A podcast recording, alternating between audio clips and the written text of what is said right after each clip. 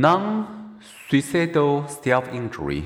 Suicide is not the only way to send a message or deal with distress. Some people, especially adolescents and young adults, may engage in ways they may cut or burn their skin, hit themselves, insert objects under their nails or skins, or tattoo themselves.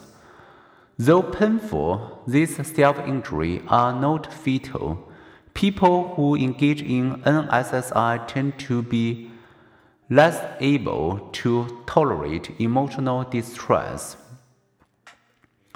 They are extremely self critical and often have poor communication and problem solving skills. Why do they hurt themselves? Through NSSI, they may find relief from intense negative thoughts through the distraction of pain, attract attention, and possibly get help.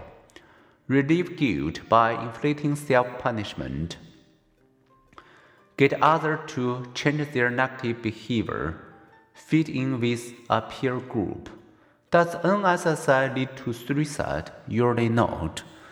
Those who engage in NSSI are typically suicide gesturers, not suicide attempters. Suicide gesturers engage in NSSI as a desperate but non life threatening form of communication or when they are feeling overwhelmed. Nevertheless, NSSI is considered a risk factor for future suicide attempts.